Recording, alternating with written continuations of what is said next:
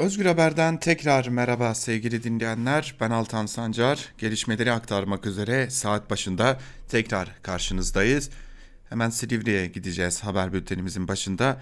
Osman Kavala'nın da aralarında bulunduğu hak savunucularının yargılandığı Gezi direnişi davasında karar çıktı ve beklenen oldu. Bizim de az önce söylediğimiz gibi bir önceki bültende aktardığımız gibi sevgili dinleyenler Gezi direnişi davasında ayım kararına rağmen Avrupa İnsan Hakları Mahkemesi'nin hak ihlali kararına rağmen Osman Kavala hakkında tahliye kararı verilmedi. Tahliye talebi reddedildi.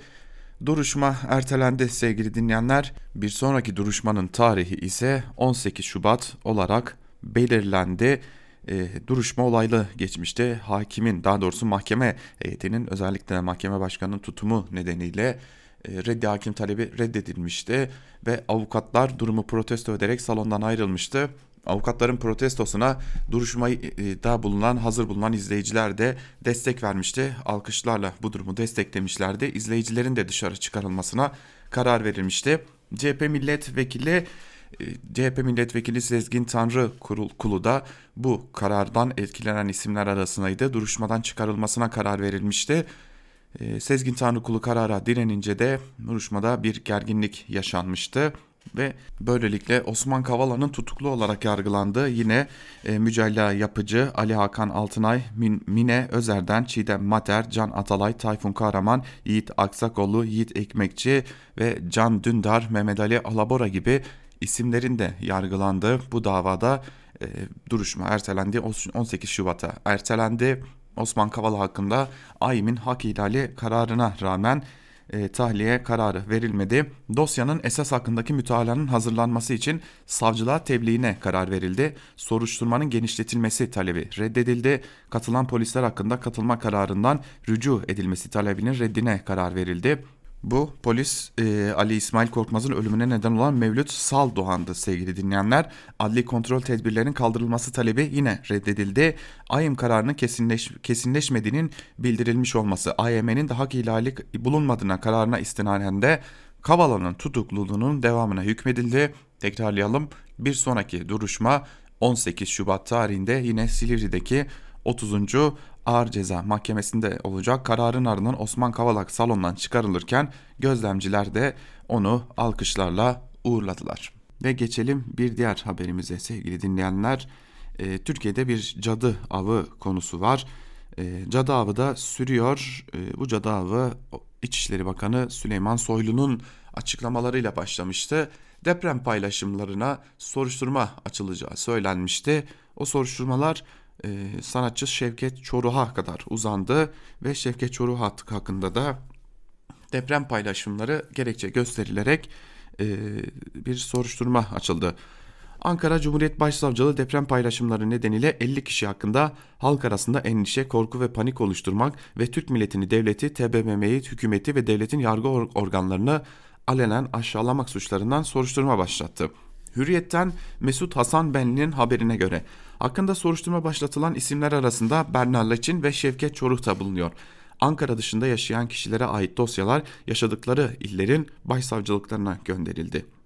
Elazığ'ın Sivrice ilçesinde 24 Ocak'ta 6.8 büyüklüğünde bir deprem meydana gelmiş. 41 kişi şu ana kadar hayatını kaybetmişti. Depremin ardından tırnak içerisinde söylemek gerekirse provokatif paylaşımlarda bulunulduğu söylenenler hakkında soruşturma açılacağı duyurulmuştu. Şu ana kadar bilinen e, en azından iki isim var. Berna Laçin ve Şevket Çoru. Ancak bu isimlerin artabileceği, soruşturma sayılarının yükselebileceği de belirtiliyor. Geçelim bir diğer haberimize. Bir diğer haberimiz e, gazeteci Murat Yetkin'in bir değerlendirmesi AKP hakkında bir değerlendirmesi. Elazığ depremi üzerinden siyasetin mevcut tablosuna ilişkin alegori yapan gazeteci yazar Murat Yetkin, hayat pahalılığı ve işsizlik başta olmak üzere AKP hükümetinin üstesinden gelemediği sorunların büyüdüğüne dikkat çekti. Yetkin kalıcı hale getirilen ve 2003-2019 yılları arasında 60 milyar liranın üzerinde bir meblağa ulaşan deprem vergisinin de belli müteahhitlere verilen TOKİ'ler dışında neye harcandığının Kızılay Başkanı Kerem Kınık'ın deprem gecesi halktan para istemesiyle tartışılmaya başlandığını dile getirdi. E, yetkin şunları söyledi.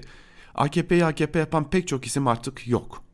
Kuruluştaki 3 taşıyıcı kolondan birisi olan önceki Cumhurbaşkanı Abdullah Gül yeniden parti üyesi olmak yerine istifasını verip ayrı parti kurma hazırlığındaki Babacan'ı destekliyor.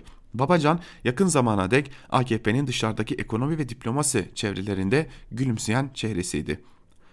Diğer taşıyıcı kolon Bülent Arınç oğlunu milletvekili listesine koyabildi ama kendisi ağzını her açtığında oğlu yaşındaki yeni yöneticiler tarafından paylanarak ne işe yaradığını kimsenin anlamadığı bir Yüksek İstişare Kurulu'nda gün geçiriyor. Erdoğan'ın bir zamanlar kendi yerine bırakacak kadar güvendiği Ahmet Davutoğlu çoktan Gelecek Partisi'ni kurdu. AKP iktidarından şahsi pay alamayanların, almayanların oluşturduğu görülen yoluna koydu. Ama AKP'yi taşıyan başka kolonlar da vardı. Örneğin muhafazakar Kürt oyları. 23 Haziran'da İstanbul'da artık MHP lideri Devlet Bahçeli ile müttefik değil, ortak görünümü verdiği için Erdoğan'ı cezalandıranlar arasında onlar yok muydu? Bir zamanlar Atatürkçülüğü onu kendisine bahane yapan askeriye için maceracılar nedeniyle demokrasi önünde tek engel zannederek AKP'ye destek olan pişman liberalleri hiç saymıyorum.'' CHP lideri Kemal Kılıçdaroğlu ve İyi Parti lideri Meral Akşener'in belediye seçimlerinde başarılı olan ittifak politikasının AKP-MHP cephesi karşısında bir denge oluşturma çabasını ise hesaba katmak, AKP üzerinde artan yüklerden saymak gerekiyor ve HDP'nin sessizce oy sandığı, sandığının kurulmasını bekleyişini. Ama mevcut tablo Erdoğan'ın taşıyıcı kolonları, payandaları kendisine alan açmak için kesip ortadan kaldırdıkça dış görüntü aynı kalsa da içeriden zayıflayan ama üzerindeki yük giderek artan AKP'de giderek kendi ağırlığı altında kalma ihtimalinin arttığını göstermiyor mu demiş ve e, tırnak içerisinde artık bu değerlendirmeden çıkarılabilecek sonuç herhalde böyle olsa gerek adım adım AKP'nin çöküşe doğru gittiğinin altını çizmiş. Koronavirüsle ilgili bir e, haber haberimiz var. E, haber Dünya Sağlık Örgütü'nden Dünya Sağlık Örgütü bir hata yaptığını kabul etti ve koronavirüs virüsün risk seviyesinde hata yaptık, salgının aciliyeti yüksek dedi. Dünya Sağlık Örgütü Çin'de başlayan koronavirüs ile ilgili ölümcül salgının uluslararası riskini değerlendirmede hata yaptıklarını söyledi. Yetkililer pazartesi günü AFP'ye yaptığı açıklamada bir önceki raporlarda hata yaptıklarını ve söz konusu ölümcül salgının uluslararası alandaki aciliyetinin yüksek olduğunu belirtti. Bu düzelt düzeltmenin uluslararası kamu sağlığı açısından acil durum ilanı anlamına gelmeyeceği de vurgulandı. Geçtiğimiz hafta uluslararası kamu sağlığı acil durumu ilan etmek için erken olduğunu bildiren örgüt, ölümcül salgının küresel çapta tehdide dönüşme riski için küçük ihtimal ifadesini kullanmıştı. Diğer yandan Çin'in Wuhan kentinde ortaya çıkan ve ülke geneline yayılan ölümcül koronavirüs salgınında hayatını kaybedenlerin sayısı 106'ya yükseldi. Koronavirüs ilk olarak Çin'in Hubei eyaletine bağlı Wuhan kentinde 12 Aralık 2019'da tespit edilmişti. Ee, sevgili dinleyenler koronavirüsle ilgili de e, son durum böyle. Evet sevgili dinleyenler koronavirüsle ilgili de son durum böyle. Biz de bu haberle birlikte bültenimizi burada noktalıyoruz. Günün ilerleyen saatlerinde olası gelişmelerde karşınızda olmayı sürdüreceğiz. Bizden şimdilik bu kadar. Hoşçakalın.